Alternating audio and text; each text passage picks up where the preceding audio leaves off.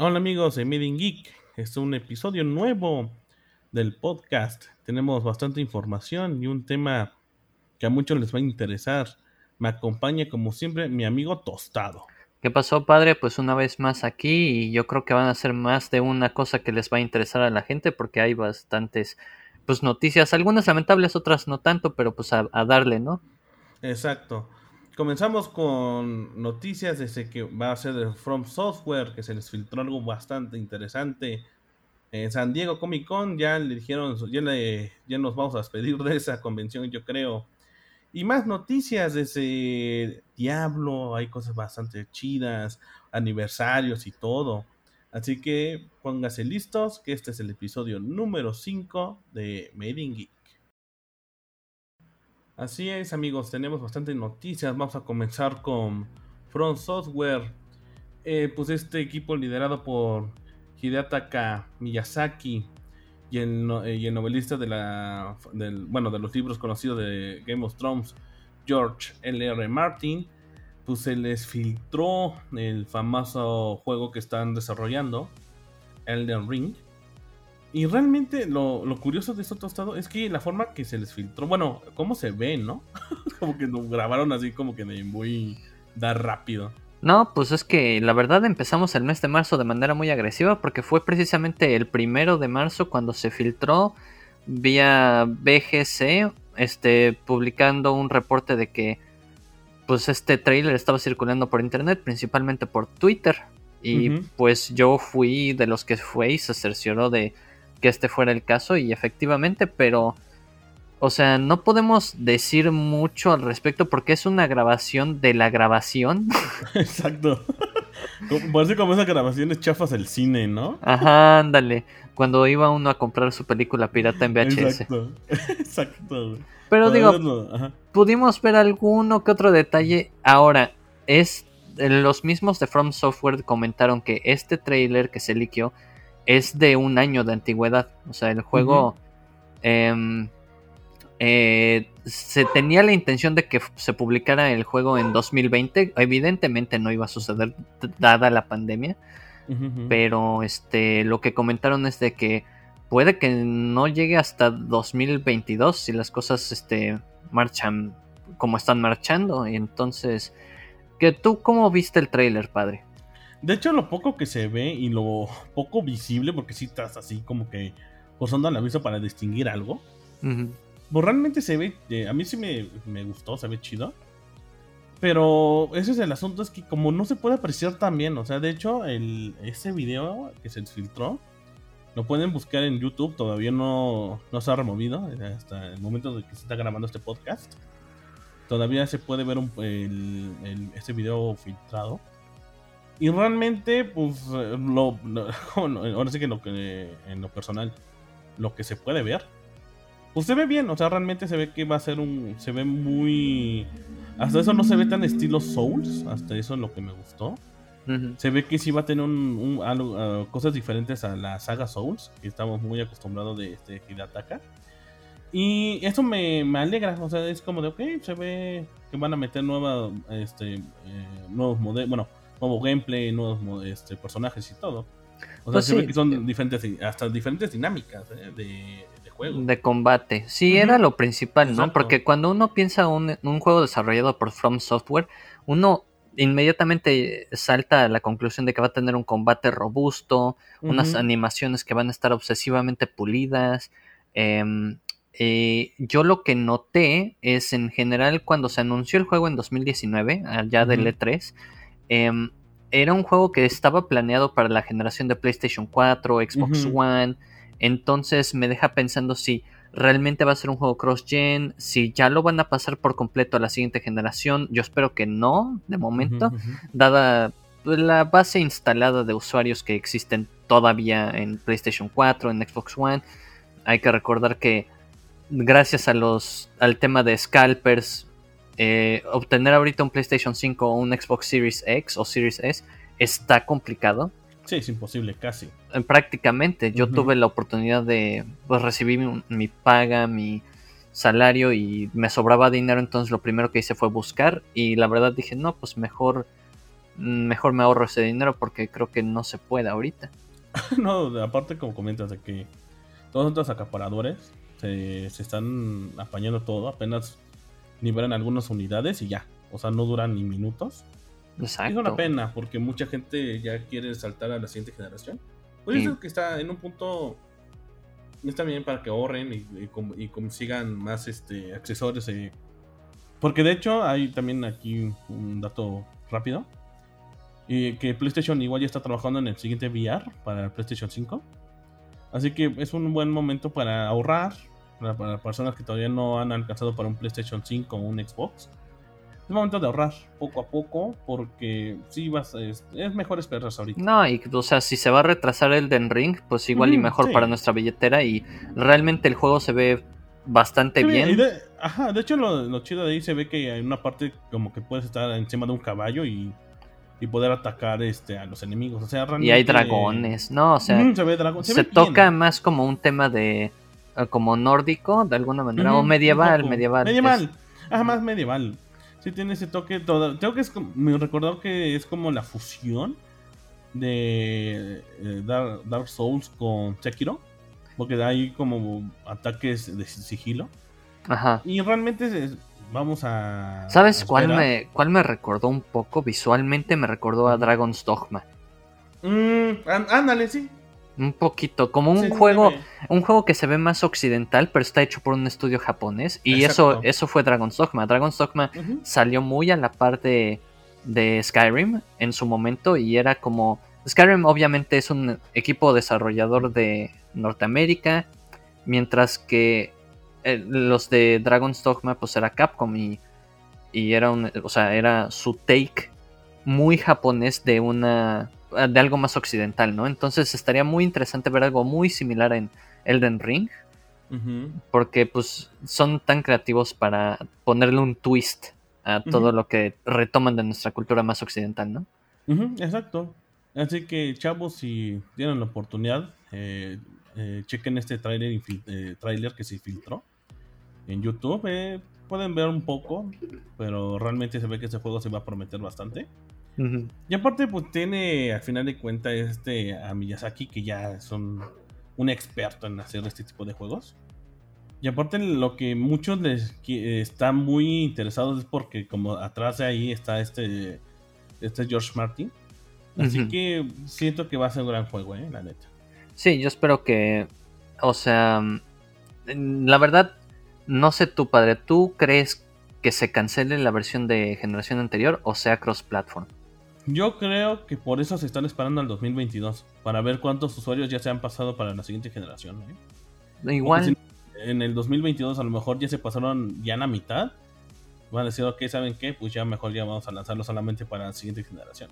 Yo creo que realmente de ahí viene el retraso, ¿eh? O sea, el retraso viene no tanto el vamos a ver si lo sacamos o no, es más bien tenemos que hacerlo eh, cross-gen.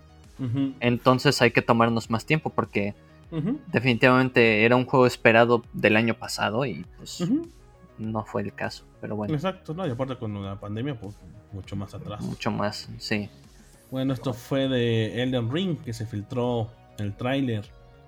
De aquí nos pasamos, eh, noticia triste para toda la comunidad geek, es esto de que pues ya se confirmó que el evento presencial de del, bueno, como de la E3 como de San Diego Comic Con, pues ya este va a ser cancelada, obviamente por la pandemia. Por segundo año consecutivo. Por segundo año consecutivo se van a cancelar estos dos eventos, la E3 y San Diego. Ahora, hay que recordar que se cancela a nivel presencial, pero igual que el año pasado hicieron un formato llamado Comic Con From Home, que es este mm, va a ser más corto, pero realmente va a ser otra vez algunas presentaciones en línea.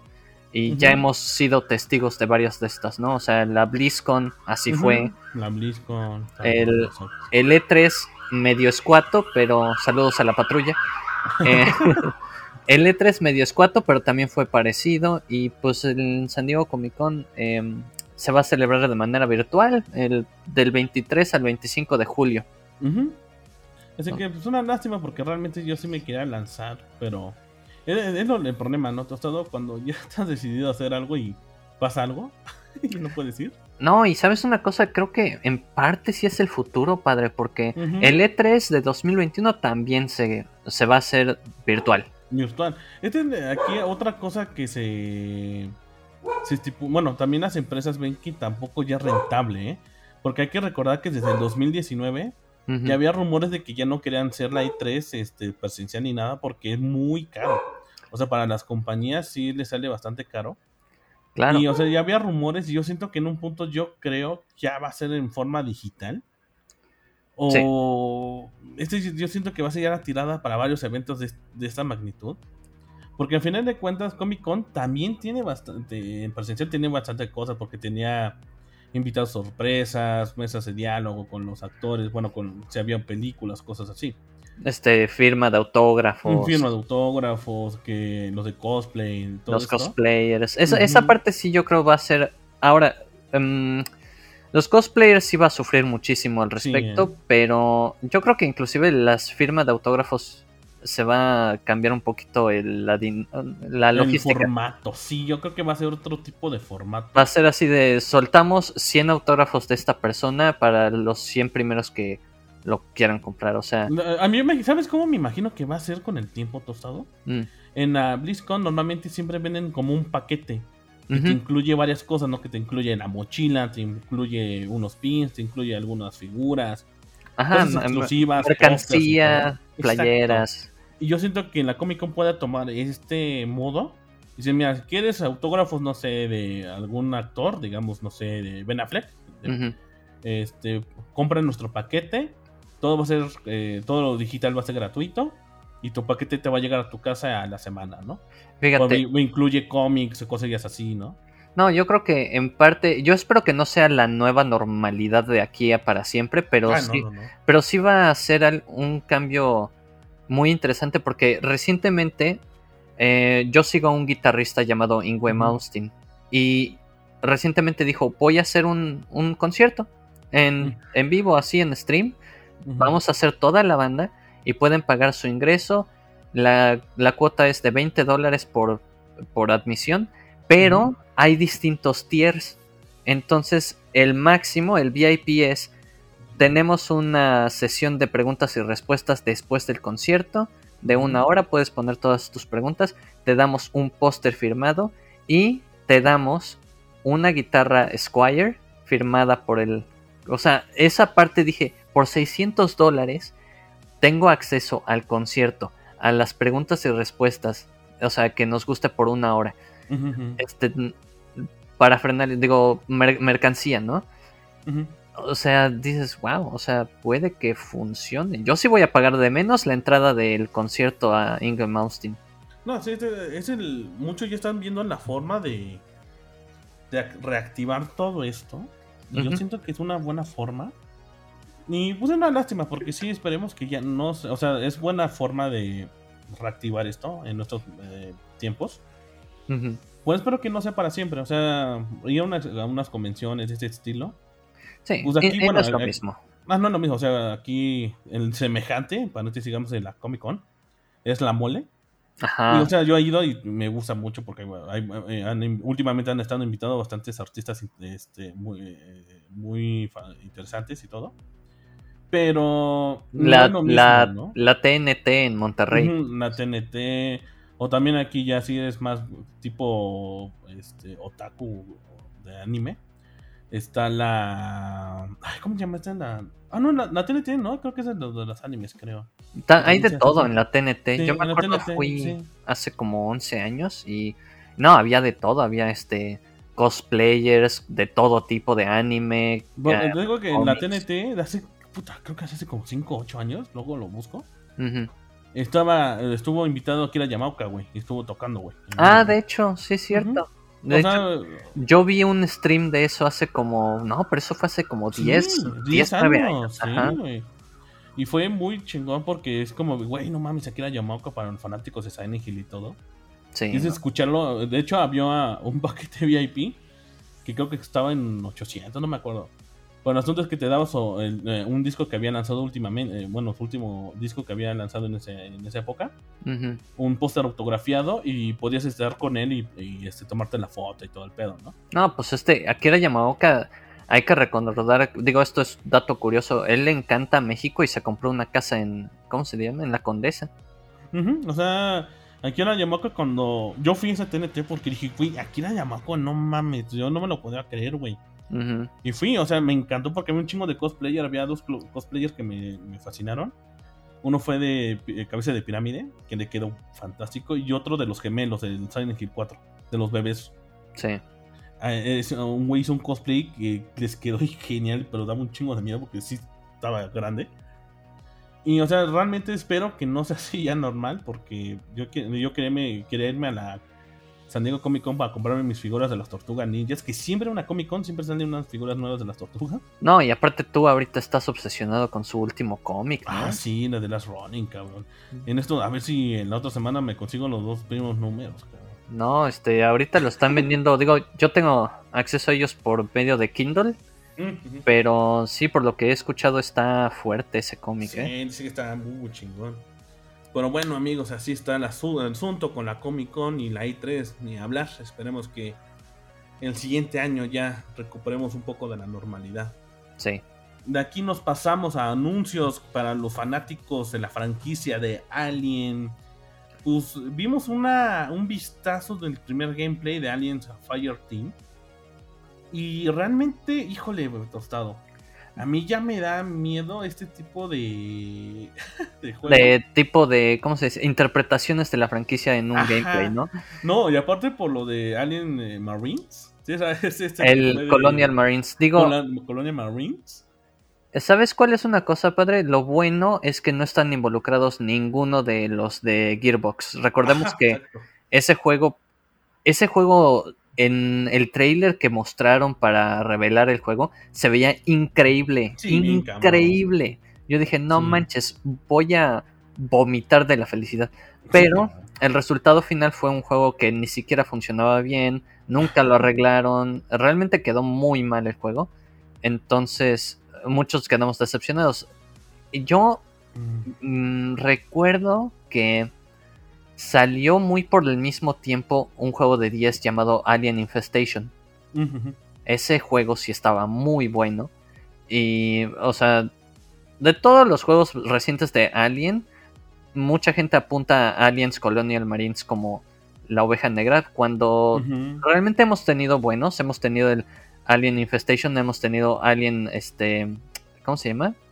Isolation. Ah, Isolation. De hecho, había uno mucho que me gustaba mucho que era de arcade, que era alguien Predador, creo. Ah, era como tipo. este, como de. Ah, ¿Cómo se llama ese bitmap? No. Como de peleas. No, no, no como peleas de Street Fighter, sino como de. Side scroller. Ándale. Sí. Estaba muy chido, güey. Y... No, pues es que ah, de juegos de Alien, inclusive Alien contra Depredador, ahora que lo mencionas, Salieron dos en, la época del 360 y el PlayStation 3. Sí, o sea, en general las franquicias Alien se han tenido dos que tres juegos que dices, ah, están chidos. Y aquí, bueno, el estudio lo eh, a través de este nuevo proyecto va a ser de Cold Iron. Y puse mano, eh, platicaron un poco de qué va a ofrecer. Que son, va a ser una experiencia bastante desafiante, que van a contar con bastantes o sea, es un, shooter y es cooperativo. Cooperativo. Es como tipo War Z. Ajá. Pero con Alien. Por si se ve, porque aparte de que están los Alien, hay como eh, androides. Que si recordamos en la franquicia también hay androides. A mí se me, se me hace como un eh, Left 4 Dead. Ándale, un tipo de. Tengo que por. Este me recuerda más al War Z. Porque es en, Se ve el personaje, o sea, no es en tercera persona. Ajá Así que bueno, aquí también lo, bueno, lo que explicaron un poco de Cold Iron de este nuevo proyecto es que va a ser como va a haber muy pocos recursos, o sea, sí va a ser totalmente muy estratégico el asunto. Y también va a estar el fuego amigo, que es algo que a varios nos falla.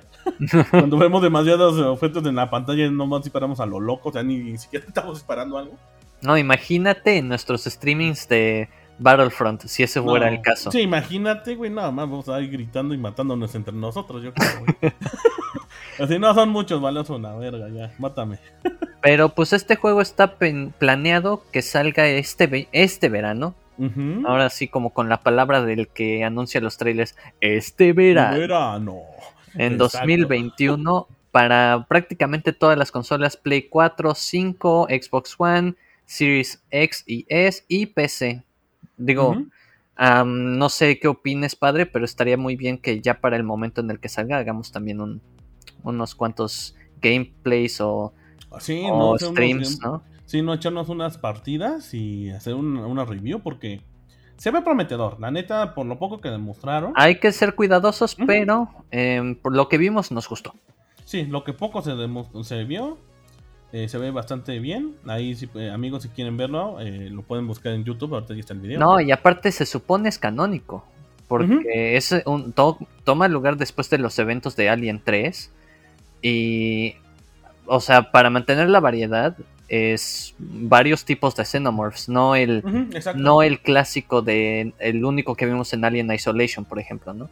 o sea, va a haber varios tipos, a un total como de 11, dicen. Eh, es lo que comentaban, ¿no? Que va a haber varios mutadores porque va a haber como que varios aliens, o sea, no es el clásico nada más. Y tiene modo historia, lo cual va a ser pues muy interesante que lo juguemos en campaña cooperativa. Sí, totalmente, güey. Y pues va a estar, yo no sé, o sea, en, papel suena increíble, el trailer se ve bastante bien, entonces con cautela, pero definitivamente. ¿Y sabes por qué, padre? Porque el trailer de Colonial Marines se veía brutal. O sea, yo me acuerdo que me se me cayó la baba así de. No, sí, me acuerdo mucho cómo se veía ahí, güey. Eh, visualmente era brutal, güey. Pero lo que me gustó de este trailer es que no se veía tanto como visualmente gráfico. Que, ay, no mames, se ve impresionante. Lo que me gustó fue el gameplay. El gameplay se veía muy fluido, o sea, se ve que así es el juego. Dije, ah, güey, eso O sea, no se veía scripteado. En el anterior sí se veía todo súper scripteado. exacto. Pero bueno. Así, así amigos, fanáticos de Alien. Vamos a prepararnos a ver qué tal. Si realmente es una buena entrega o esperamos otra porquería, ¿no? Esperemos que no sea lo segundo. Bueno, de aquí hay noticias de Diablo 2. Esta noticia de todo se me hizo tan verga, güey.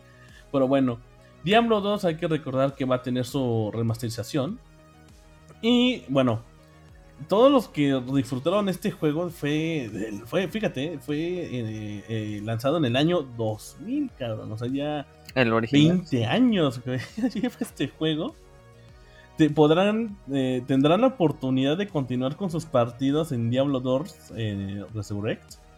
Y exactamente en donde lo dejaron hace más de 20 años las partidas, O sea, es como compatible con todo el save file. El formato del save va a ser exacto. Ahora, eso nada más para PC. Y es lo importante a mencionar, pero pero aquí lo más cagado es que, güey, ¿quién vergas tiene su partida todavía de Diablo, güey? Yo, güey. ¿Dónde tiene la partida, güey? Yo, güey, sí, claro. No mames, yo la tenía, güey, pero la tenía en una computadora, pues ya, que murió. Ah, sí, es cierto, no, espérate, es que lo tengo en la otra computadora que la tuve que formatear, olvídalo. Es lo que te digo, está muy cabrón que hay, o sea, de que va a haber gente que sí lo tenga, pero así va a estar cabrón, güey. Digo, en este mi caso particular yo tengo el Battle Chest del 2. Todavía lo tengo y lo tengo en caja completito. Y simplemente me compré esta laptop que tengo aquí con este lector de DVD. Entonces bien podría ahorita empezar otra, otra este, campaña, esperarme a que Diablo 2 Resurrected salga y mover toda mi save file a ese. Fácil. también. Y de hecho este juego también hay que hacerles, eh, echarnos unos gameplay también cuando salga, tostado. La neta, Qué juegazo, ¿eh? La verdad es un juego como pocos. que todavía lo juegas y te divierte, te, te atrapa, güey. Sí, no, y se ve brutal. O sea, aparte, el juego va a salir en teoría en algún punto de este año. Y va a salir para Play 4, 5, Xbox One, Series X, S y Nintendo Switch. Switch, cabrón. Yo voy a tenerlo para. Puta, yo lo quiero para PC, lo quiero para Play 5 y para Switch. Estás, Estás como yo con Diablo 3, ¿eh? Ajá, exacto, güey. Diablo 3 yo lo tengo para PC, lo tengo para Play 4. Eh, y ya lo puedo jugar en Play 5, obviamente. No manches. Ya no me falta el del Switch, güey. yo lo tengo, fíjate, lo tengo en PC, que fue la primera vez que lo jugué. lo tengo en 360 El Couch Co-op es increíble. Y luego lo compré otra vez en Play 4. Y ese, como dices en juegos estos de, sillón, está bastante divertido, la neta. La verdad es que sí. Porque de hecho, de, Diablo 3, había partes que sí me aburría.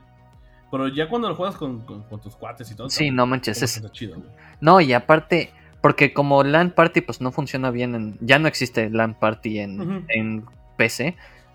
El ponerlo en tu consola, así sea un 360 mugroso, con cuatro controles, no manches, era glorioso, cabrón. Sí, pura diversión, cabrón. Sí. Y aquí también va a soportar el Cross Progression, que va a ser... Eh, ¿Cómo decirlo, Tostado? Mm, que puedes transferir tus datos, ¿no? De ahí de, de, la PC a consolas para que sigas con tus partidas. Sí. Así que bueno, esto fue lo de, de Diablo, que realmente a mí yo estoy muy emocionado. Espero que ya salga. y amigos también eh, que jugaron Diablo 2 hace 20 años. Verga, suena bien feo, ¿no? Hace 20 años, cabrón. ya no, suena cabrón. Hace 20 años que se estrenó este juego. Luego, yo la última vez que lo jugué fue hace 10. Hace 10. No, yo, sí llevo los 20, güey. No, no, no bueno. Y pues eh, pues sí, este, esperarlo, ¿eh? esperar, así que amigos, los que tengan sus partidas todavía guardadas, lo podrán disfrutar en, en el siguiente Diablo Resurrected, así que para que la tengan ahí bien guardadas sus partiditas. Aquí nos pasamos con el aniversario de, de PlayStation 2, que fue de la, bueno, la máquina que más exitosa que ha tenido Sony en todo el tiempo. No, y, es la consola mejor vendida de la historia. Sí, aparte, güey. Y aparte igual ya lleva sus 20 añotes el PlayStation 2. No, 21. 21. Ah, Porque es precisamente el pasado el pasado 4 de marzo de 2021 se cumplen 21 años de la salida al mercado de Japón. Entonces salió en el año 2000 que en Norteamérica em, ah no es cierto, fue en Norteamérica cuando cuando llegó ese mismo. Ajá. En, Japón creo que salió un año antes y en Norteamérica salió en el 2000, güey. Mm, no, en Japón salió en el 2000. O sea, en Japón salió en el 2000. el, que salió en el 99, no, salió en el 98 fue el Dreamcast. Ah, el Dreamcast. Sí, pero el PlayStation 2, pues obviamente sabemos la historia. 155, más de 155 millones de consolas vendidas. Prácticamente el formato DVD ganó gracias al PlayStation 2. Eh, em, cantidad de juegos absurda. O sea, yo creo que la mayor variedad en la historia. Sí, de hecho, el catálogo que tenía el PlayStation 2 era brutal, cabrón. Había un chingo, güey. Había de, de todos los sabores, de todos los colores, güey. O sea, realmente el PlayStation 2 fue este monstruo que de Sony. O sea, de uno de los. Este, hay tantas sagas que podemos mencionar aquí. O sea, podemos hablar de Ratchet and Crack, podemos hablar de Vice City, de San Andrés, el God of War, ahí nació, güey. God of War, ahí nació. el Metal Gear, güey, todo este, Devil May Cry, eh, Metal, Gear Solid 2, este, Solid 3, eh, ¿qué otro? Eh, el, el pues, Devil May Cry 1, 2 y 3, güey. De hecho, ahí también nació Devil May Cry, güey. De ahí también se pasaron lo que, de hecho, de los últimos juegos que salieron fue el Silent Hill, el Shorted Memories, todavía salió ahí en el Play 2, güey. Sí. Sí. Salieron un a todos los Silent Hill también. No, pues acuérdate que el último juego que salió para PlayStation 2 fue Pro Evolution Soccer 2013. Ajá, todavía salió, cabrón. O sea, estaba saliendo un juego de PlayStation 2 cuando iba a salir el PlayStation 4. O sea, está, loco eso, ¿no? Sí, güey, no mames. Yo estaba, como dices, ya se iba a salir la, la siguiente, ya pinche dos generaciones y todavía le salió un juego, cabrón. Digo, yo me acuerdo cuando salió God of War 2 y ya, ya estaba fuera el PlayStation 3, ya estaba fuera con juegos como Lair, como eh, Resistance. No, pero God of War 3 ah, salió hasta 2010, pero God of War 2 salió en 2007, güey. O sea, y se veía increíble y la consola la consola aguantó muchísimo. Sí, eran estos juegos que decías, güey, no mames, cómo sacaban, aprovecharon el potencial como tal Porque lo igual los Final Fantasy, como se, se veían las cinemáticas, y era de, uy, no mames, este PlayStation estaba muy cabrón en esa época. No, y en un CRT se veía brutal. No, pero... Este, tantos juegos ahí, Clock Tower, no, este, había un Fatal Frame, güey. Fatal Frame ahí inició. Sí, güey, o sea, realmente este, este aniversario número 21 del Play 2 es bastante padre recordar. Hace 21 años, bueno, es un chingo también. ¿Tú cómo lo compraste, padre? ¿Cuál fue tu anécdota de...? Mi anécdota, anécdota fue que igual me lo regalaron mis papás. Y el primer juego, porque no, no, no vendían ningún juego. Y el primer juego que, que les pedí fue el Silent Hill 2. Wow. Y me lo compró mi papá y tengo que lo terminé y dije, no sé qué está pasando. Porque creo que el juego, si la memoria no me falla, creo que eh, ya me lo conseguí en español. Bueno, subtitulado en español. Ya. Y era, creo que habíamos comentado en otros, en un podcast ya muy atrás. Como que no, no entendías la historia, no lo podías disfrutar, que decías, verga, güey, no sé qué está pasando aquí, güey. No, sí, era un juego muy críptico en su mensaje. Y aparte, en especial, o sea, yo lo jugué un poco más tarde, pero sí era un juego difícil para entenderle al inglés inclusive, ¿no? También el otro juego que me acuerdo que estuve horas jugando fue el Metal Gear, el 2. Sí, cabrón. Y aparte este no mames, era Solid Snake de nuevo a la a jugar con él y, y aparte lo más culero de ese, güey, es que nos engañaron, güey. Bueno, sí. El bien bonito con Sol y la mamada y jugabas con el Raiden, güey. Pero para mí, y fíjate, qué bueno que mencionas ese juego, pero yo mi anécdota es, fui, fíjate, una ocasión fuimos a Plaza Santa Fe, que en aquel entonces era la mítica Plaza Santa Fe, ¿no? Y yo estaba buscando un expansion pack para poder jugar Majora's Mask. Ajá. Mm, recordemos que ese juego salió ya cuando había salido el PlayStation 2. Y fuimos a una tienda que antes de que existiera Game Planet y todo eso, era ir o a Meave o hasta Santa Fe. Y fuimos y estaban las cajas azules con el logo de PlayStation 2. Y mi tío y yo estábamos así de, bueno, pues vamos a comprar el expansion pack, etc. Preguntó, oye, ¿y cuánto cuesta el PlayStation 2? Ah, 8 mil pesos. 8 mil pesos en, dos, en el 2000 era mucho dinero. O sea, era mucho dinero. Sí, me acuerdo que en esa época sí estaba, sí como, ahorita diciendo 8 mil pesos, dices, ah, no mames, es lo que te cuesta un Switch, ¿no? Ándale, más o menos, pero pues en aquel entonces 8 mil pesos era como lo que cuesta ahorita un PlayStation 5. exacto. Entonces dijo mi tío, no, hombre, pues no. Nos fuimos de ahí comprando el expansion pack y el background story para PlayStation 1. Porque mi tío, como el expansion pack era para mí, pero mi tío dijo, ay, yo quiero llevarme algo yo también. Entonces llevó eso. De repente le pidió a un cuate que iba a Houston o a no sé dónde, oye, tráeme un PlayStation 2, aquí está la lana, sale más barato ya. Le llega y el primer juego que compra es Gran Turismo 3. Uh, el Gran Turismo. Gran Turismo 3 y em, pasaron un par de meses antes de poder comprar eh, el, siguiente juego que compró inmediatamente fue Metal Gear Solid 2. Metal Gear, ese Metal Gear Solid, el que se me hizo también bien esa es la historia del 2. Estaba muy cabrona también. Ese sí lo tuve que. Me lo chuté en inglés. Y lo poco que entendía, porque en esa época, amigos, no había internet. Así que tienes que sacar tu diccionario español-inglés.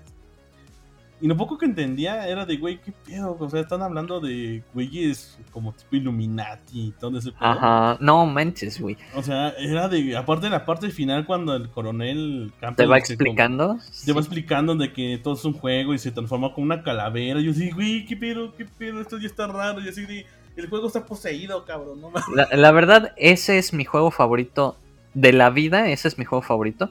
Pero principalmente me acuerdo que ese final lo terminé ya cuando tenía yo 12 años y no entendí hasta como 10 años después. Sí, exacto. Yo tampoco entendí ni madres al momento. Y dije, ¿cómo? O sea, ese internet VR, sí pasó, no pasó.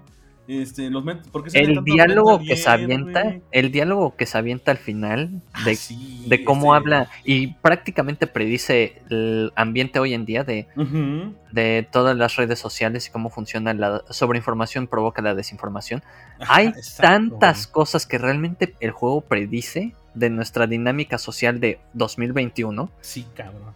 y estaba adelantadísimo a su época. No, de hecho, una parte que me gusta, que lo, como dices, este algo que dice Solid Snake, de que al final de cuentas ellos tienen que tener, una antorcha del conocimiento para iluminar a las, generaciones pasadas, porque al final, los, digamos que los Illuminati o los filósofos, eh, como lo manejan en el juego, pueden manipular la historia y pueden manipular la información. Y es algo que está pasando, cabrón, actualmente. es como de, güey, ¿cómo lo sabías, cabrón? Y lleva, y llega, lleva mucho rato, digo, Hideo Kojima lleva ya mucho tiempo coqueteando con la idea de 1984 de George Orwell. Pero en este juego lo lleva a un nivel como que utiliza el medio, o sea, el medio del videojuego como una forma de, de retratarte la realidad. Y o sea, es ambicioso a más no poder. Y es un juego que me tardé 10 años en entender. Sí, de hecho yo también lo jugaba y lo volví a jugar y dije, no lo entiendo, güey. Luego lo volví a jugar en español después y dije, verga, quedé peor, güey. Exacto, güey. quedé verga. Y valió verga, ¿no? Y ya cuando comencé a investigar y me dije, verga, como, como no, no lo entendí, cabrón. Pues era un mensaje demasiado profundo, demasiado... Te, te movía el cerebro bien cabrón, güey. Sí, para. Em, digo, esto es como em, un agregado al tema, pero si la gente está eh, como con la, la, duda de dónde empezar para entender el final de ese juego, yo les recomendaría que leyeran un libro de Richard Dawkins llamado El, el Gen. Bueno, The Selfish Gene. Eh, no sé si lo ubicas. ay, me, me, cortó la inspiración del carro, ¿qué pasó? Sí, de hecho, sí, dije, ¿qué este, pero se llama el gen. Em, ¿Cómo se dice? Selfish. El gen egoísta. Y es de Richard Dawkins. Y habla prácticamente. Te plantea todo el final de Metal Gear Solid 2 en un libro. Verga, Sí. Entonces, recomendadísimo. Pero pues sí. 21 años de esta gran consola. Yo. Em, les recomendaría a todos que si todavía pueden conseguirse una, este, eh, tiene la mejor, de las mejores librerías que existen en la historia de los videojuegos. Sí, la verdad sí, así que amigos, esto fue la noticia del PlayStation 2 y su aniversario número 21. Ahí si tienen algún PlayStation todavía, pues a celebrarlo jugando con tantas joyas que. Una librería de joyas que tiene este, esta consola. Así que a, celebrar este bonito aniversario. Y vamos a continuar con el tema del día.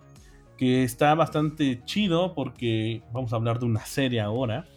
Vamos a hablar de todo lo que estábamos viendo de la serie de WandaVision. Vamos a platicar de todas las ideas este, conspirativas, de que iba a salir Mephisto y en la final no salió, que sí, que no. Vamos a hablar de todo esto en el tema del día. Continuamos. vamos a hablar de la serie de WandaVision. Pues realmente esta serie eh, había sonado desde el año pasado, bueno, desde que fue anunciado como que había mucha intriga de, de, qué, de qué iba a ser esta serie, de que se estaba hablando de universos paralelos y madre y media. Pero ya por fin el viernes pasado ya se liberó el último capítulo, ya concluyó la serie. Y realmente en la serie, a mí en lo personal sí me gustó, había cosas bastante padres. Pero vamos a hablar en general de toda la serie, de los secretos, teorías que, han surgido sobre el último capítulo. Y en general, ¿a ti qué te pareció la serie, Tostado? Pues mira, padre, fue básicamente presión social de tu parte que la empecé a ver. Realmente no tenía tanto el interés. Sin embargo, y eh, terminó siendo una serie bastante grata, la verdad creo que valió mucho la pena, en particular los últimos capítulos. Realmente la serie empieza de manera un poco floja. E inclusive te estaba diciendo, no entiendo qué está pasando. Pero digo, o sea, ¿cómo, ¿cómo empezamos, padre? Realmente la serie inicia como un sueño drogado en el que estás en los 50s y es una. Es tipo Dick Van Dyke de show. y, y, bien curioso porque en uno de los capítulos mencionan que Wanda eh, le encantaba ver Dick Van Dyke. Y es, es, o sea, te das cuenta, o sea, a ver, una cosa. a todos los que nos están escuchando en este podcast, va a haber spoilers. Exacto, si no, si no lo vieron venir, esto va a estar repleto de, de spoilers y todo. Así que si ya vieron la serie, pues este, échense el podcast, si no, pues este. Si no, recomendadísima, véanla, véanla. Sí, realmente la serie es buena, o sea, no, no decepción ni nada, o sea, realmente siento que cumple con su objetivo de entretener y tener a la gente bastante entretenida con las teorías que se hizo la gente y todo, o sea, se me hizo bastante divertido eso. Sí. Así que sí, o sea, los primeros capítulos de Wanda inicia como este tipo no sé, son homenajes a las series antiguas como de Hechizada y Mi Bella Genio. Ajá, exacto. Y es como, dices, ah, pues como. De hecho, en el primer capítulo la gente decía, no, está bien aburrida. Pinche comedia pendeja. Y es como de. Si estás dándote cuenta que es un homenaje a ese tipo de series, ¿no? No, y toma en cuenta, o sea, eh, porque en cronología esto sucede justo después de Endgame. Ajá, exacto. O sea, después del velorio del Tony Stark, casi, casi. Ajá este, la Wanda se va a echarla de a pedo para ver qué pedo con el visión. Y ya, bueno, en los siguientes capítulos se muestran lo que pasó realmente, porque aquí te dan a entender en los primeros que Wanda eh, se emputó, hizo, hizo su berrinche y secuestró una ciudad y tiene a todos secuestrados. Porque vio que al visión lo desmantelaron literalmente y lo estaban intentando revivir, ¿no? Y esto es un easter egg Ya te fuiste hasta el final. Casi, casi, cabrón. Pero bueno, ahorita vamos a desmenuzar un poco. Bueno, los primeros capítulos, o sea, realmente no se ve mucho. Porque realmente es la introducción de la serie. Te están explicando un poco de lo que está pasando en esta realidad que crea Wanda. Y, y realmente los primeros capítulos sí hay que aceptar. Es un poquito lenta. Pero es precisamente eso, padre, porque la serie no inicia diciéndonos a nosotros que Wanda se enojó por encontrar a Vision desmantelado. La, serie inicia con Wanda en blanco y negro y Vision y siendo la pareja perfecta y una comedia este que inclusive tiene el track de risas. exacto. Y, y lo primero que dije, ¿qué diablos? Si esto sucede después de Endgame, a Vision, todos sabemos que al final de Endgame se muere. Lo mata Thanos. Y de hecho, de ese, de ese punto al momento que regresan todos, fueron cinco años. O sea, ya llevan un ratote de que pasó todo este cagadero, güey. No, o sea, no, de hecho, sí, sí, sí, más o menos. Pero el chiste es que, bueno, no, porque son cinco años entre Infinity War y Endgame. Endgame, ajá. Entonces, Endgame sucede y luego inmediatamente pasa a WandaVision. Y WandaVision exacto. lo que te muestra es que pues esto, o sea, lo primero que te muestra es blanco y negro. Wanda y Vision están ahí, este, bueno, Scarlet Witch, em, están ahí eh, como la pareja perfecta en una comedia romántica. Y yo me quedé así de qué diablos, ¿por qué estás haciendo esto Marvel? Ajá, de hecho había muchos comentarios de que no, esto no es Marvel, que no sé qué. Yo no, o sea, tienen que eh, ver, porque de hecho, el final del capítulo 1 pasa algo bastante raro de que Wanda eh, sin querer anda matando a alguien ahí en una escena que tiene. Y te meten en este momento de tensión que dices, ¿qué está pasando, no? Porque supuestamente la pareja que llegan son los el jefe de visión, que está trabajando como en unas oficinas, que van a ir a cenar con, con Wanda y él. Así que en el momento que comienzan a cuestionarlos demasiado, Wanda se espera y comienza a ahorcar a esta persona. Y la otra, la otra persona se le queda viendo. Son, es lo que te da miedo porque la persona se comienza a estar sonriendo y dice, para, por favor. Y comienza a llorar y dice, para. Y dices, ¿qué pedo? ¿Qué está pasando? No, es que eso es lo interesante de que inclusive dentro de los primeros tres capítulos que uno diría son los más lentos, realmente, hay momentos en los que rompen con el lenguaje de narrativa que tiene la serie y te enseñan momentos rarísimos como ese que mencionas, como otro en el que la radio empieza a sonar ah, como que alguien hablándole a Wanda. Ajá, exacto. Diciéndole ¿qué, qué te están haciendo, Wanda, o qué están haciendo contigo, Wanda. Este, varios momentos como esos que dices, hay algo aquí. Desde el principio te das cuenta de que algo anda mal. Algo anda mal y lo primero que pensé es, alguien está controlando la mente de Wanda y en su mente está creando todo este universo. De hecho, había muchas teorías de que estaban varios enemigos controlando a Wanda y todo. Bueno, la forma que lo van eh, desenvolviendo en la serie, se me hizo bien, porque te, lo que te atrapa de la serie es este misterio.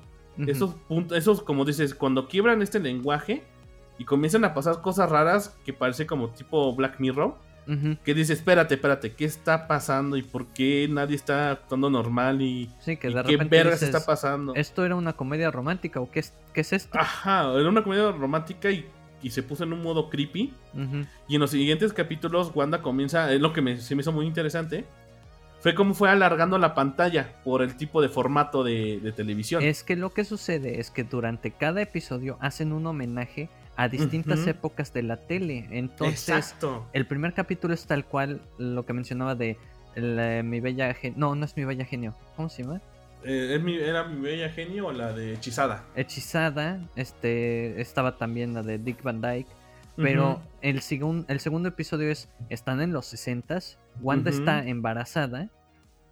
Y, y, luego el tercer episodio es más o menos como los 70 Y no es que esté pasando 10 años entre cada episodio, es que su mente está transformando su visión de lo que, eh, eh, o sea, de lo que es este episodio, ¿no?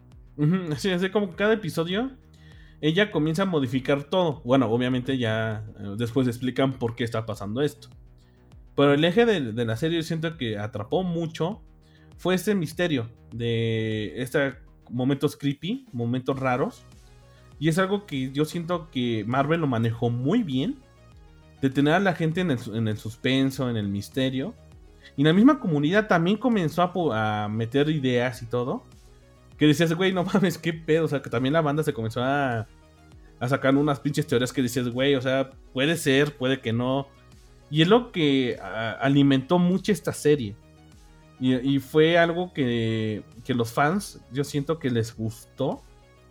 Porque estaba, estaban todos al pendiente de, no, ¿este qué crees? Se filtró algo de en Twitter o se filtró en algo. Y, todos corriendo a ver qué pedo, porque ese es el, ese es el eje, de, yo siento que fue el gancho más bien de la serie, güey. Que te tenía bien tenso y entretenido de, de querer resolver todo este asunto, güey.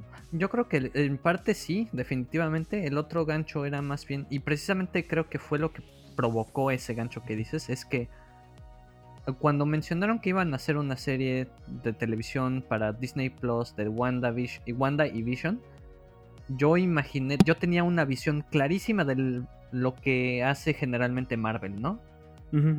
Y esto te muestra que se arriesgaron, les pudo salir muy mal, Sí, de hecho. O sea, pudo salir muy mal esta serie. Y lo terminaron de una manera tan, pero tan bien que ese final es una, o sea, digo, ya estamos, estamos en territorio de spoilers. Pero al final lo que sucede es que Wanda se da cuenta de que todo lo que estaba sucediendo estaba en su mente y estaba de alguna manera negándose al hecho de que Vision había muerto y que no lo podía rescatar porque precisamente en el momento en el que vio que lo habían desmantelado, ella dijo, yo solo lo quiero sepultar. De hecho, eh, ajá. No, no, no, este el asunto aquí era, por eso comentaba, que en sí la serie te manejaba de que Wanda entró y hizo un cagadero porque encontró a Visión desmantelado y todo. Porque así te lo va manejando la serie, pero no.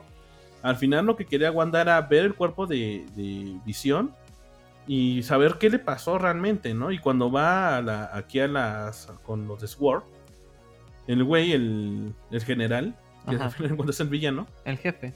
El jefe. Pero no es un villano pues, tal cual, o sea, es, eh". Eh, pero ponte a pensar, man, o sea, es alguien que estaba siguiendo órdenes y estaba siguiendo su papel mm, en, dentro de Sword. O sea, simplemente no puedes hacer gran cosa. Los que sí estaban rompiendo el esquema eran los otros dos, el el asiático y la otra chava, ¿no? Que ah, sí, eh, sí, no, de hecho, esos dos personajes, este Darcy y este Wong, sí me son personajes bien chinos y aparte eh, este, el, policía chino, este, tiene su cómic todo y pues es un güey bien cabrón, güey. Este personaje me, gustó muchísimo desde que apareció en Atman. Ajá. Y es un personaje que le han seguido mucho. De hecho, hay un, un este, una referencia bastante interesante, muy, muy chistosa al inicio de la serie se ve que llega la esta teniente Phantom, bueno, la hija de esta general, La, este, y, él se presenta y saca como una tarjeta de presentación, como un truco de magia. Y es porque este, este Ant-Man le enseñó a hacer trucos de magia, güey, y al final sí aprendió. O sea, siguieron lo tal de las películas de Marvel. Les dijo que hay detallitos que dices, no, no mames, qué cagado, güey. La verdad, WandaVision, y eso es lo que me preocupó un poco. WandaVision no es una serie para las personas que dicen, ay, ¿qué es esto? La van a ver y no van a entender nada. O la mitad de lo que pudieron haberle entendido si no vieron la mayor cantidad de películas del mundo de Marvel. ¿no? Sí, es que sí se siente un producto muy para la gente que ha visto todas las películas y de ahí que yo haya comentado que pudo haberle salido muy mal. Sí, de hecho, él lo comentaba de que, bueno, retomando lo que estamos hablando de Wanda, que al final ella quería enterrar el cuerpo de Visión, ¿no? Y el momento que lo ve desmantelado, eh, destruye como los vidrios, eh, bueno, esta zona, para estar cerca de su cuerpo y lo toca y pues ya se da cuenta de que pues ya está muerto, ¿no? No, pero e inclusive ella misma dice, o sea, ella, ella comenta, yo solo lo quiero enterrar. y, el, y el jefe le comenta, sí, yo sé que lo quieres enterrar, pero no podemos darte 3 trillones de dólares en vibranium para que termine debajo del suelo. O sea, no debajo del suelo, exacto. Es el es la inteligencia artificial más cara que ha hecho la humanidad en la historia. Tenemos que reconstruirlo, rearmarlo. Y lo más probable es que se pierda la esencia de la personalidad de Vision. O sea, este personaje que generó afección hacia, hacia ah, Wanda. Hacia Wanda. Y en sí la serie trata de. O sea, las etapas del duelo de la Ajá, de hecho. De hecho, ajá, porque al final de cuentas cuando Wanda ya toca visión, hasta ella ya, este, ya no lo siento, porque ya, ya, ya su, bueno, ya sintió que él ya no está aquí, o sea, ya, ya, está muerto.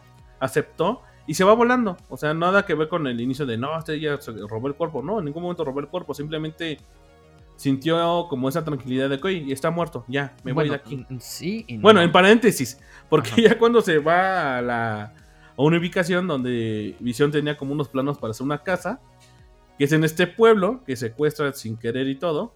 Y es cuando Wanda explota de, este dolor que tiene. Porque al final de cuentas, pues sí, o sea, si tú ves la perspectiva de Wanda, pues, es un personaje que ha sufrido bastante. le fue de la fregada. Le fue de la verga, porque ya en los capítulos siguientes ya se ve quién es. Bueno, hablando un poco más de la serie, comienzan a retomar bastantes series, hasta le hacen una, un este, homenaje a la serie de Malcolm en el medio. Y por aquí, uno de los temas que está muy interesante porque en un punto Visión se está dando cuenta de que algo anda raro en la ciudad.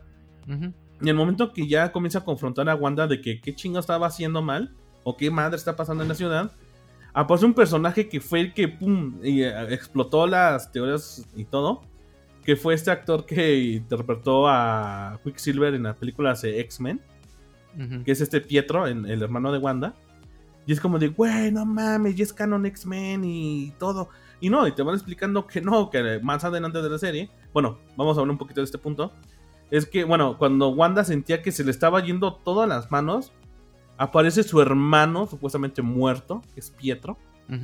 Y es como de, güey, pero ¿cómo vergas? ¿No? O sea, como que estaba medio raro. Y aparte, eh, digo, uno de lo, de lo. Otra parte que se me hizo bastante creepy de la serie fue que cuando volteé a ver un punto de visión, ve a visión muerto. Se ve como con el, con el cráneo, bueno, con, su, con donde está la gema como destruido. Ajá.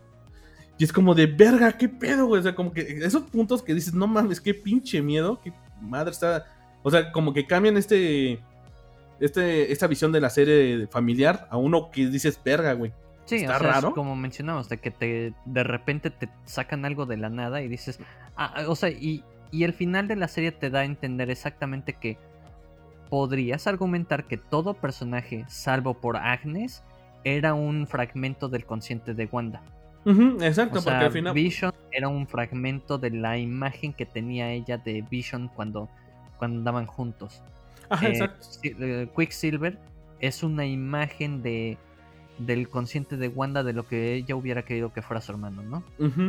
Y así, la única que no era Agnes. Agnes, exacto. Porque Agnes, bueno, ahorita eh, lo que pasa es que, bueno, antes de hablar un poco de Agnes, cuando Wanda se embaraza, comienza a crecer su, su panza luego, luego en chinga. Y hay una parte que también este, un agente de, de Sword, cuando llega. Se infiltra. Se infiltra y está como ella, como su vecina y todo. Y como que. Ella se comienza a, a dar cuenta de como que algo está raro. Y el momento que Wanda da luz, se da cuenta de que, güey, de, güey, de, güey, tú eres Wanda y tu hermano era Pietro y lo mató Ultron. Y Wanda se le queda viendo y, se emputa y la avienta y ya te das cuenta de qué chingas está pasando. Cuando sale disparada, sale de este Hex, como se le dice. Ajá. Y realmente te das cuenta de que, pues, güey, es como una cúpula que hizo Wanda y donde está manipulando la realidad.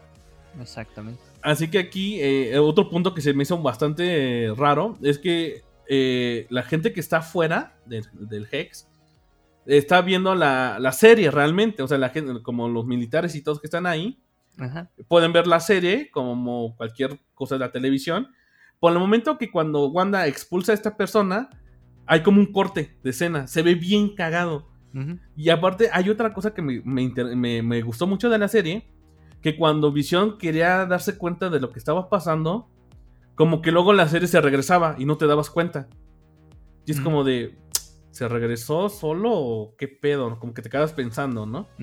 Y era esto que Wanda eh, estaba manipulando la realidad para que nadie se diera, hasta el espectador, no se diera cuenta de que algo estaba pasando raro. No, y es realmente el, el proceso, por eso lo que te decía de, es un proceso de duelo, porque está en la etapa de la negación. Ella misma tiene sus rincones del consciente que dice, güey, pues esto no es real. Y de repente agarra y dice, no, no, no, esto es real. Y te voy a demostrar que es real. Inclusive, y digo, hablando también de el papel que juega Agnes, eh, que, que, es Agatha, la bruja. Eh, se supone ella es una villana, y ella es una villana dentro de los cómics, ¿no? Bueno, no es villana, es como su, más bien como su mentora. Ajá. De, de Wanda por aquí, bueno, este... cuando aparece esta Agnes o esta gata. Aparte parece bien cagado, como que es la vecina metiche, ¿no? Pero es que ahí te va, güey. Podrías también argumentar que Agnes también era una, eh, una, un fragmento del subconsciente de Wanda. O sea que igual Agnes tampoco existió. Ajá, de hecho, bien curioso. Porque en la serie te manejan que Agnes también era como algo que creó Wanda. Porque en un punto se le queda viendo a Visión ya en los capítulos más adelantados. Cuando Visión ya se da cuenta de que realmente Wanda está manipulando la realidad. Y se va alejando del pueblo, como que del núcleo. Bueno, bueno antes de llegar a ese punto. Eh, cuando nacen los hijos de Wanda, comienzan a crecer en chinga. Comienzan a crecer, crecer, crecer, crecer, crecer. Y es como de, güey, ¿qué pedo? Y, o sea, llegan a un punto que los hijos de Wanda, llegan a un punto de como de 10, 12 años. Y es como de, ¿qué pedo? Hasta Visión, hay, Visión dice, no mames, aquí hay algo que está pasando raro, güey. Y en el momento que se están pasando cosas raras, raras, que ya se están dando cuenta todos, es cuando llega su hermano Pietro y llega Agnes, como para ayudarle a Wanda de seguir con esta falsa. Ajá, con esa farsa, que, que al final de cuentas, eh, Agatha estaba también manipulando a Wanda para que ella siguiera este... esta idea de que o sea, de evadir la realidad. Ajá, y descubrir un poco más de su poder. Así que en un punto, cuando Visión comienza a investigar más hacia el pueblo, que es en el capítulo de Halloween, que hay a quien le hacen referencia a Malcolm en el medio, es que cuando llega Visión más lejos del, del, punto, digamos, central, hay errores en la realidad. O sea, hay gente que camina en círculos, o hay una persona que no puede tender una ropa, y se dan cuenta de que hay errores, hay glitch en la realidad. Y es cuando encuentra a Agnes manejando y como que la libera de la, del control mental, en paréntesis, porque ella nunca estuvo bajo el control de, Wanda. Y ella le dice, este nosotros estamos muertos, ¿no? Y aquí te entra la eh, eh, aquí entra esta duda de que Agnes estaba viva o no. Pero no, ella solamente lo hizo eso para manipular también a Visión, güey. O sea, te das cuenta de que Agatha ya cuando descubre que, ella estaba manipulando a Wanda. Aparte de la forma que lo hace es sublime.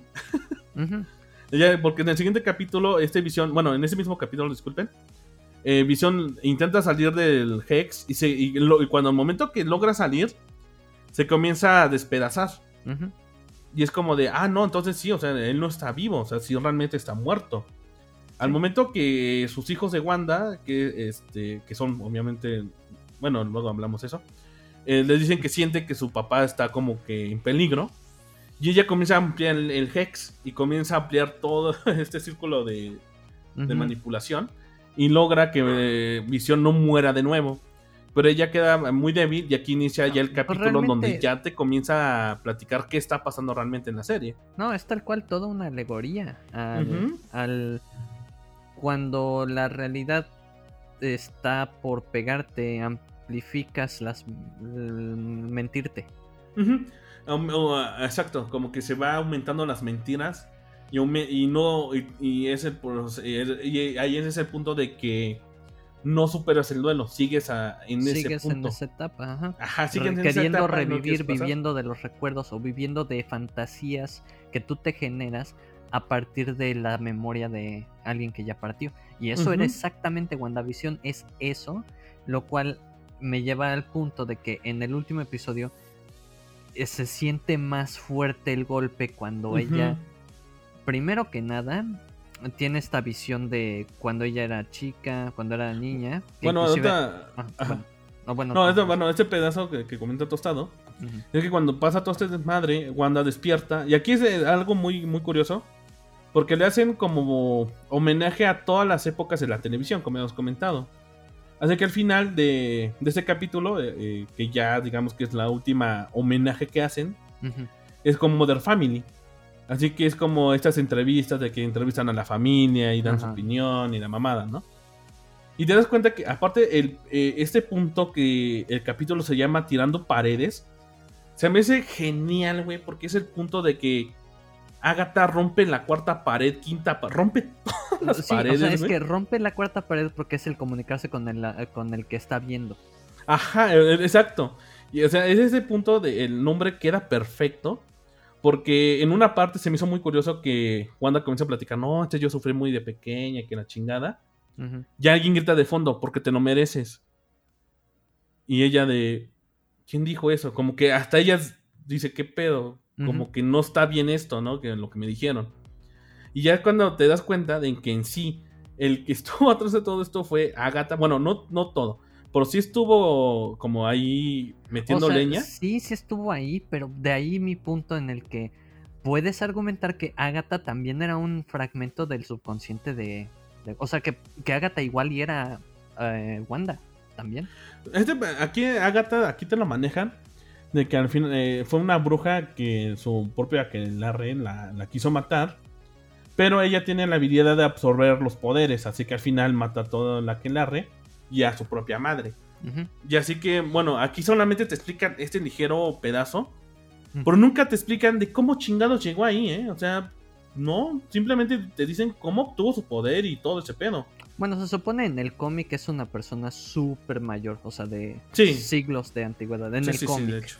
Este, pero a lo que voy es que en la misma. Eh, justo en ese episodio del que hablas, el el que dice, porque te lo mereces, y dice, no, pero es que, o sea, es realmente un, eh, una examinación del subconsciente humano de alguien que ha vivido tragedia tras tragedia, al punto en el que ella misma dice, pues, en ese episodio que mencionas, em, tiene su momento de visión del pasado. Y ella se ve como niña viviendo ahí en, en Rusia. Y es una parte muy interesante el ver que em, como ser humano todos tenemos un bagaje o un montón de cosas que nos cargamos de nuestro pasado, ¿no?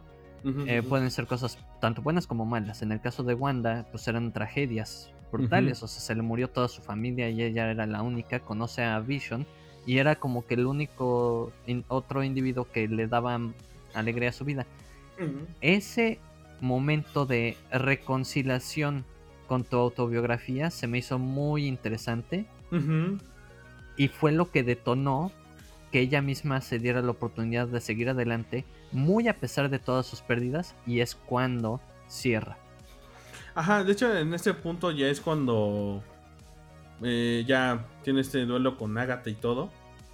Y se da, y, lo que sea Agatha ella, al final de cuentas tú siempre tuviste estos poderes. Bueno, no sabías que tenías esos poderes porque desde niña cuando cae esta bomba, este, no explota. Y Agatha te explica, este tú tienes poderes y usaste un conjuro, que era de... Ay, no me acuerdo cómo se llama este pinche conjuro.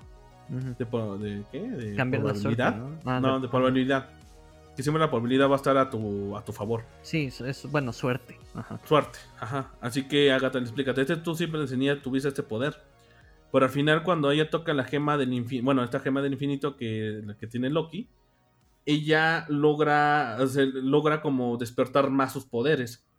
Y en lo que explica Agatha, este, al final de cuentas, Wanda es una bruja que no, no tiene que existir.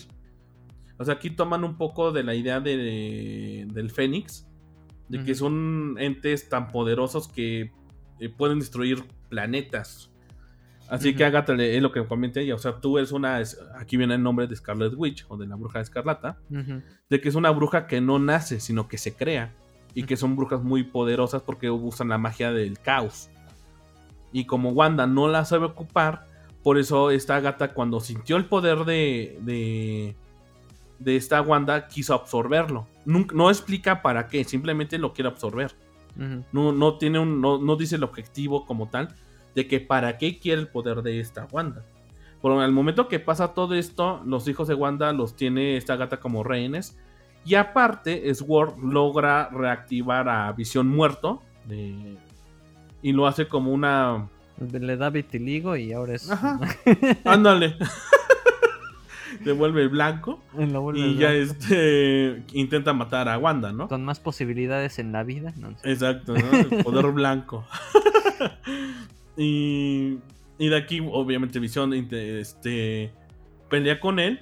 Pero aquí también toca un tema bastante interesante, hasta filosófico, con Visión. Porque en un punto dejan de pelear y comienzan a tener una plática bastante intensa.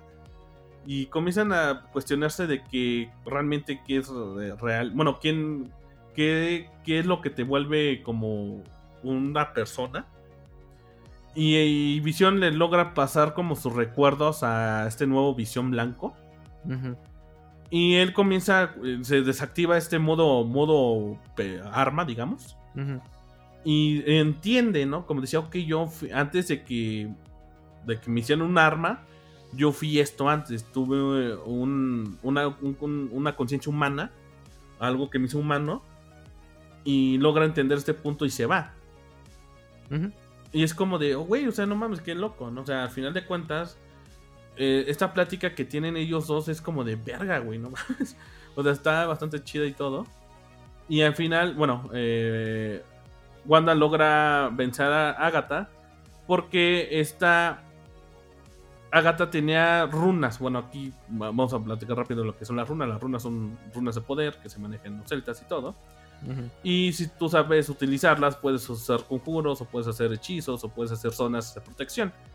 Así que, eh, como Agatha ya es una bruja muy vieja y que tiene mucha información, por eso tenía este poder de controlar a Wanda por las runas, porque ella sabe utilizarlas. Al momento que Wanda intenta pelear con ella, obviamente no puede, pero ella logra entrar a la mente de, de Agatha. Y si realmente no funciona de nada, es como de, dude, no mames, o sea, no sirvió de nada que te entraras a su mente. Pero no, entró a su mente para tener información de las runas y todo, y al final así la derrota. O sea, crea unas runas gigantes en el Hex y logra contener la magia de, de Agatha y la, la comienza a controlar mentalmente como a los demás. Así que al final de al final de, este episodio, bueno, ya al final, este Wanda no mata a Agatha, la tiene como ahí este lavada el cerebro porque la quiere seguir utilizando para saber explorar más sus poderes. Y aquí ya ah, ella comienza, bueno, tiene, igual llegan los Sword, tienen una pelea ahí rápida, detienen al general. Y llega esta chica que se llama la Teniente Phantom, bueno, la hija de Phantom. Que al final de cuentas te dan dando guiños de que puede ser la siguiente Miss Marvel. Bueno, bueno, ese es otro tema que vamos a tocar después. Así que bueno, al, final el general no metan al tambo. Eh, los que estuvieron rehenes por Wanda son liberados, se van. Y aquí es como el cierre del duelo de Wanda. Porque Wanda entiende que no puede existir ese espacio. Así que al momento ella regresa a su casa, tapa a sus hijos. Comienza a tener una plática muy emotiva con, con esta visión. esa parte de visión, porque de hecho Visión le pregunta, ¿qué soy? Y ella dice, este eres la parte de, de, visión de la gema. O sea, esa esencia que yo tengo de él. Eso eres tú. Y, como que esas palabras... Qué sí, esas, sí, güey, o sea, es muy emotivo. Y, y Visión entiende de que, ok, esto es algo tuyo y al final de cuentas tienes que seguir. Y en el momento Wanda comienza a desaparecer, quitar el Hex y obviamente desaparecen sus hijos, desaparece Visión. Todo vuelve a la normalidad, ¿no? Y es este proceso que tú dices, es el final del duelo de decir, esta es mi realidad, no, puede, no puedo regresarla, no puedo hacer nada y tengo que seguir. Sí. Y al, fin, y al final, bueno, de la serie, ella tiene que huir porque al final de cuentas hizo algo mal porque todo secuestrado a personas y todo ese pedo. Así que al final de la serie ella es, se va, o sea, simplemente se va. Eh, ya en los postcréditos se ve que está en una cabaña, lejos de todos. Pero se ve este momento todo tétrico de que ella está como en modo Doctor Strange. Por estudiando el libro que dejó Agatha de magia negra. Exactamente. Y ahí acaba la. Bueno, ya acaba la serie y todo. Por aquí vienen las cosas que dice, bueno, la serie en sí, en lo personal, termina bien. Tiene un mensaje más profundo, no es un mensaje... Mira, eh, para hacer una serie que yo estuve a regañadientes viéndole y terminar ese episodio como con un nudo en la garganta que dije, no mames, lo hicieron muy bien. La verdad, que, profundo estuvo, sí. Sí, o sea, el final, o sea, como tú dices, tú, si tú lo ves como lo, eh, este mensaje de, de lo que una persona tiene que pasar por un duelo, lo ves en otro modo, ¿no? O sea, dices, verga, pobre de esta chica de que al final de cuentas todo ser que ella amó murió. No, y aparte ese momento que dices de porque tú te lo merecías, eso es ella diciéndoselo. Es que tal vez es, que no merezco algo mejor, tal vez. Ajá. O sea, e, e, ese punto cuando sale, como que fue. Yo lo sentí así. De que como que fue su conciencia de, güey, como despierta por muy agresivo hacia ella. Y es como de, ¿qué pedo? Como que hasta ella se, se espanta de ella misma. Pero es algo muy común dentro de, inclusive puedes hablar de, em, ¿cómo se dice? La gente con depresión clínica. Que básicamente dice, es que estoy de la fregada, pero igual y me lo merezco. Eh, o sea, no buscan el mejorar su, su situación. Y eso es algo que estábamos viendo de alguna manera porque Wanda no iba a mejorar su situación al generarse un mundo de juguete. Simplemente estaba prolongando el dolor. ¿No? Sí, o sea, al final de cuentas, este. Este mensaje que te dejan es muy. muy emotivo, muy ¿no? Bueno, güey. Sí. o sea, realmente siento que esta serie tiene un buen cierre. Ya de aquí ya comenzamos a hablar de, lo, de las teorías de que lo que está pasando con Wanda y todo. Es que bueno, todo en sí, la, la serie está también basada mucho en los cómics de House of M. Donde aquí Wanda eh, pierde el control, de, obviamente, de todo lo que le pasó. Y comienza a crear una realidad alterna. Por aquí ya te maneja que o sea, es Hex que creas mundial, o sea, pinche chingaderota que hace. Que hasta los Avengers se ven afectados, cabrón. Así que el único que se da cuenta sí es Wolverine. Y comienza a reunir todos de, güey, no mames, esto, esto no es real, cabrón, ¿no? Y aquí en este cómic sale todo lo que sus hijos este, nacieron y todo. Por al final, eh, cuando deshace esta ilusión, eh, se da cuenta de que eran parte de la alma de Mephisto. Bueno, hablar de Mephisto es que es un, enemigo también del universo de Marvel, que es un demonio. Que este tiene una, historia bien para este cabrón. Pero el asunto es que todos querían que saliera Mephisto. Y obviamente así va a salir Mephisto, porque ya la dejaron bien cantada con las escenas de postcrédito. No, Porque las escenas de post... hay momentos como Easter eggs que, por ejemplo, los hexágonos en uno de los capítulos, ah, mm, sí, ese era uno de los símbolos de Mephisto y luego este, ¿qué otra cosa? El libro que tenía esta Agatha tiene este cosas de, de Mephisto mismo, ¿no? Entonces, sí, yo, yo por eso te lo dije cuando terminé de ver todo, dije, tiene que salir Mephisto después de esto. Sí, no, totalmente. Porque inclusive en uno de los cómics, los hijos, los dos hijos de Wanda son la resurrección de Mephisto. Los hijos de, Wanda. Sí, de hecho, después en los cómics aparecen de nuevo. Sí, de hecho, este libro de que se llama Darkhold es, bueno, en los cómics es un libro que hizo un demonio milenario que dejó ahí para que todavía como que subsistir. Y aquí yo siento que se lo van a agarrar para seguir, bueno, no una segunda temporada, a lo mejor y sin, no lo sé. Porque al final de cuentas esta serie está conectada con la película de Doctor Strange y Spider-Man. De Madness, no, locuras, eh, ¿cómo se llama? ah, se me fue el nombre. Pero bueno, aquí es supuesta en, el, en la película de Doctor Strange van a manejar los multiversos ya. Ya que, si recordamos en la última película de Spider-Man, eh, Misterio revela la identidad de Peter, bueno, de, este Peter. Y aquí se va a tratar de que como que Doctor Strange va a ayudarlo a irse a otro universo. Estas son, bueno, una, un poco de lo que se está hablando. Y Wanda se, se, va a tener que meter ahí. No sabemos en qué o para qué. Porque al final de esta escena de postcréditos, ella, cuando está leyendo este libro, escucha los gritos de sus hijos pidiendo ayuda. Así que queda la incógnita de que en dónde están sus hijos. Si realmente eh, tuvieron un alma, eh, o no tuvieron un alma, o están en otro universo, o qué madre está pasando, ¿no?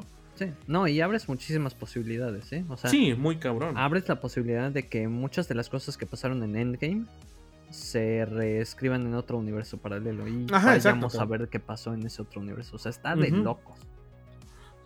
Pero, pero sí, padre, o sea, definitivamente a los que nos han escuchado y muchas gracias por quedarse, a los que se quedaron a escuchar todo esto, pues recomendadísima y yo nunca me he considerado un fan de las películas de Marvel, pero a lo largo del tiempo y gracias al hecho de que llegué a trabajar en un par de esas, eh, definitivamente llego a la conclusión de son un trabajo bastante redondo y me gustaría seguir viendo más de lo que sigue. Ya sabemos que Black Widow va a salir pronto. Este, no sé. ¿Tú qué opinas, padre? Pues yo siento que Marvel eh, está haciendo una jugada muy inteligente de crear estas series para poder desarrollar más los personajes y meter más personajes. Porque normalmente había muchas quejas de que en las películas de Marvel eran de, güey, este no mames, de un jalón quiere meter todos un putazo y ni tiene crecimiento en el héroe ni nada. Pues y con estas series... tienes, como se dice, dos horas para entregarte algo. Tienes dos horas para desarrollar algo y no da tiempo, cabrón. No, y WandaVision lo que, hizo fue expandirse en un concepto, güey expandir una, el crecimiento de un personaje y los duelos que tiene un personaje. Y aquí da pie para las siguientes series, que es este Falcon y el Soldado del Invierno, que también van a explorar este cómo se van a llevar estos dos personajes en el universo de Marvel ahora. Porque al final de cuentas uno de ellos se tendrá que volver nuevo Capitán América. Y o sea, eh, todas estas series me parecen muy buenas para expandir el universo y que no se vea que estén en chinga, ¿no? De, ah, este güey es bueno y se pone bueno por esto. Se nota mucho el cariño que le pusieron a esta. O sea, no se nota em, como hay series de televisión en especial em, antes de todo el boom de MCU que sí se sentía así de, no, pues le hicieron este con las patas un poco. y no, de hecho, últimamente en las series que han sacado Disney con, para recordar, de Mandalorian, que igual tuvo un cierre perfecto. Y con esta serie tuvo un, cierre muy bueno. O sea, una, eh, te dejan picado para seguir viendo más series de, Marvel y seguir viendo las películas, seguir consumiendo sus películas.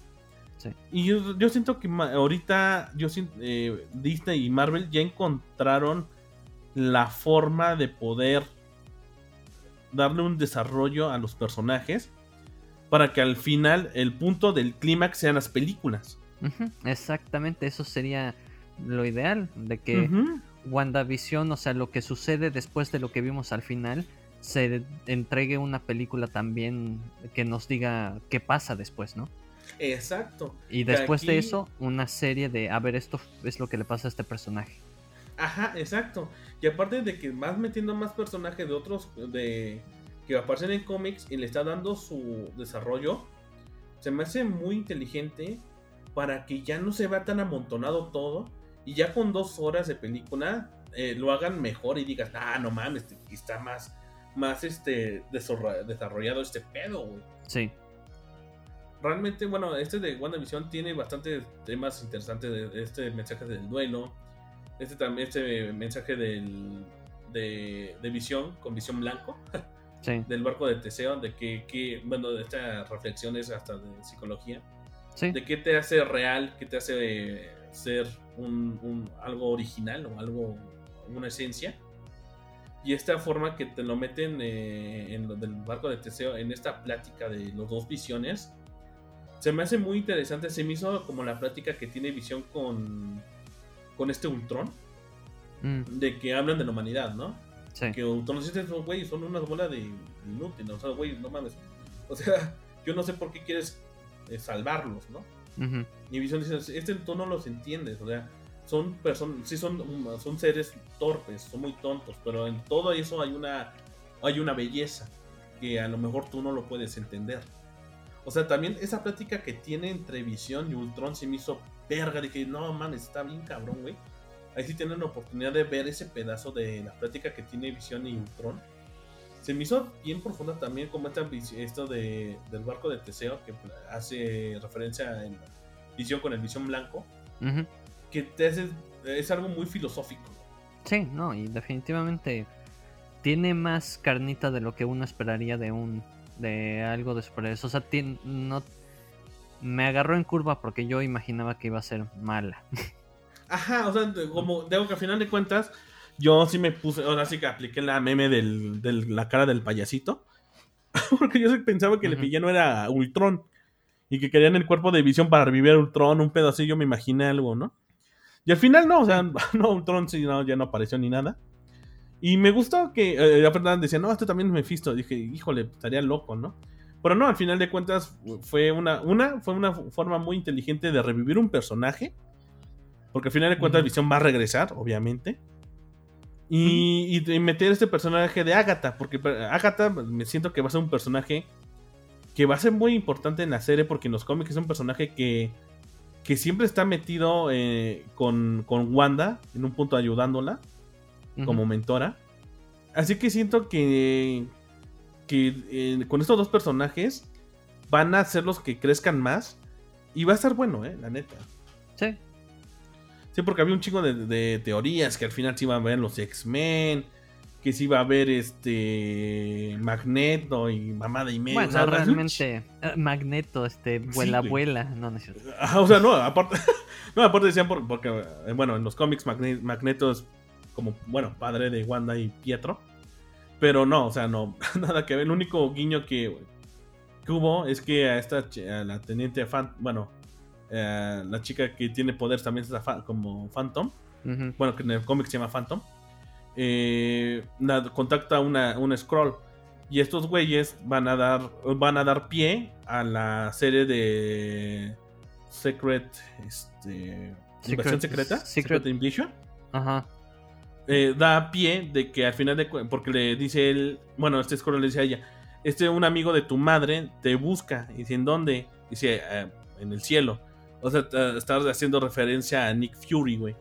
Quien la anda buscando, porque hay que recordar que cuando en la, creo que es en el, sí, es en el Capitán, en Capitán América, el soldado del invierno, se descubre que Hydra había, ya estaba bien metida en Shield y por eso se deshace.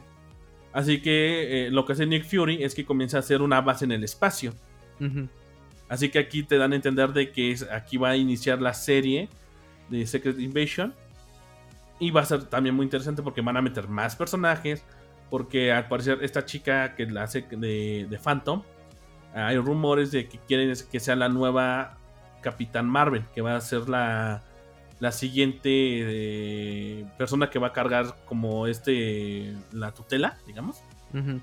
Porque al fin de cuentas hay que recordar que esta niña, bueno, era, aparecía en la película de Capitán Marvel siendo una niña, y aquí en la serie ya aparece como un adulto y todo. Y de hecho aquí te, platican que ella sufrió, eh, sufrió este chasquido de Thanos que también desapareció. Y que por eso cuando ella regresa de nuevo, después de Endgame, porque bueno, todo inicia porque su mamá tiene cáncer. Así que al momento que su mamá se cura, eh, es cuando pasa el chasquido de Thanos. Y ella desaparece y ya no puede ver a su mamá. Y al momento que pasa en game, hacen este loop, que se le conoce. Ella regresa en, el mismo hospital y todo, pero ya no ve a su mamá. Y ya pues, todos comienzan a aparecer. También esa escena me gustó mucho porque todos comienzan a aparecer de la nada. Es como de, güey. Sí, sí, es cierto. No, es. Como comienzan a aparecer todos y los doctores de, güey, ¿qué pedo? ¿Por qué están apareciendo todos? Y le preguntan, y ella, ella, le dice, oye, ¿qué le pasó a mi mamá? Si pues, se murió de cáncer. y pues, no mames, ¿cómo si mi mamá se, había curado? No, güey, devolvió, devolvió y se murió. Pero en ese proceso de esos cinco años que ella desapareció, su mamá creó la, estos güeyes de Sword que al final de cuentas, también, por lo que te dan entender también en la serie, también ya se les metió unos güeyes a, hacer cosas que no deben.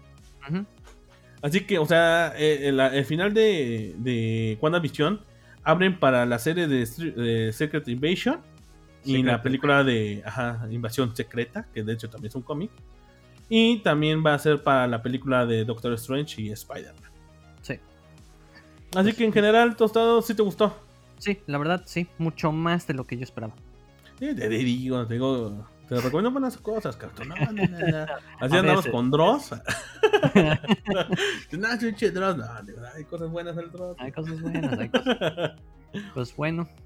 Bueno, amigos, pues espero que, igual les haya gustado la serie de Wanda. Si no, si no ven este mensaje de, del duelo, véanlo de nuevo. Véanla, véanla ya completo porque igual estaba medio incómodo verla un capítulo por semana, ajá, así como que te cortaban inspiración. Digo, yo me lo aventé de Hidalgo. Está chido, pues, tú lo viste como más fluido y, no te, o sea, tú lo veías y lo disfrutabas más y veías más cosas que a lo mejor a alguien se lo olvidaba porque teníamos que esperar una semana, ¿no? Sí. Así que las personas que lo vieron y las que no han visto, se las recomendamos mucho. Ahorita en Disney Plus ya está completa la serie, son nueve, episodios, ¿no? Nueve capítulos. Se lo recomendamos mucho. Eh, hay muchos para los fanáticos de Marvel. Hay un chingo de easter egg de varias partes de cómics, de personajes. pero, güey, es una bomba de easter egg estúpido. Así que se las recomendamos. Y este fue el tema del día de la serie de WandaVision. En lo personal, a mí me gustó mucho. Me salí satisfecho. Sí. Eh, me sentí feliz, dije, bueno, valió la pena la anualidad de Disney Plus. Después, no, desde, desde, desde la serie del Mandaloriano, ya dije, güey, con esa serie, con la WandaVision, dije, güey, ya, para mí ya se pagó esto. Ah, y también con la película de Soul, que es una joya. Y pues bueno, este fue el episodio número 5 de Made in Geek. Eh, así nos eh, van a encontrar en nuestras redes sociales, en, Made in Geek. también en nuestro canal de YouTube. Ahí vamos a tener gameplay de Medium, eh, vamos a tener streaming en Twitch, también los encontrarán como Made in Geek. De hecho, acabamos de hacer un streaming de Phasmophobia, que está bastante divertido, puros gritos. Hay puro cotorreo. En mis redes sociales estoy como en Twitter como el Padre Santo. En, en, en Instagram aparezco como Chefader. Y en TikTok aparezco como Padre. ¿Tú, Tostado? Este, en Twitter arroba Jesús Tostado. Muchas gracias. Y ya. Muchas gracias. Pues bueno, amigos, espero que les haya gustado. Y nos vemos a la próxima. Bye bye. Bye.